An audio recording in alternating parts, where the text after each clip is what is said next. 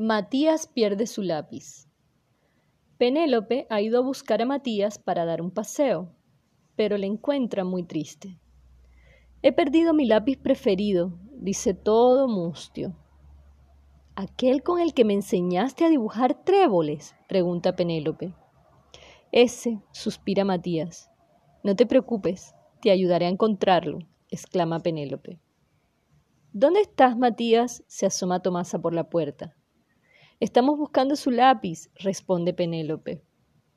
El que usaste para dibujar el plano de mi madriguera, recuerda Tomasa. Ese, confirma Matías. No estés triste, le consuela Tomasa.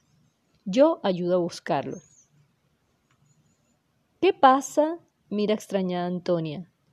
Matías no encuentra su lápiz favorito, cuenta Penélope. Aquel con el que ensayábamos a dúo mis canciones, añora Antonia. Ese, indica Matías.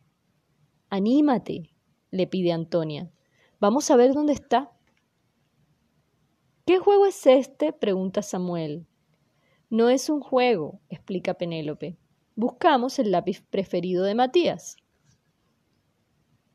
Aquel con el que dibujabas las rayuelas, recuerda Samuel.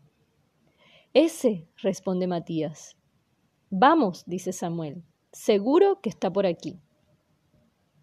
No sigamos buscando, grita de repente Matías. Creo que ya sé dónde lo dejé.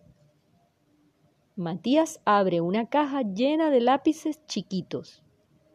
Aquí está mi último lápiz preferido, confirma Matías. Es tan pequeñito que no lo podré usar más.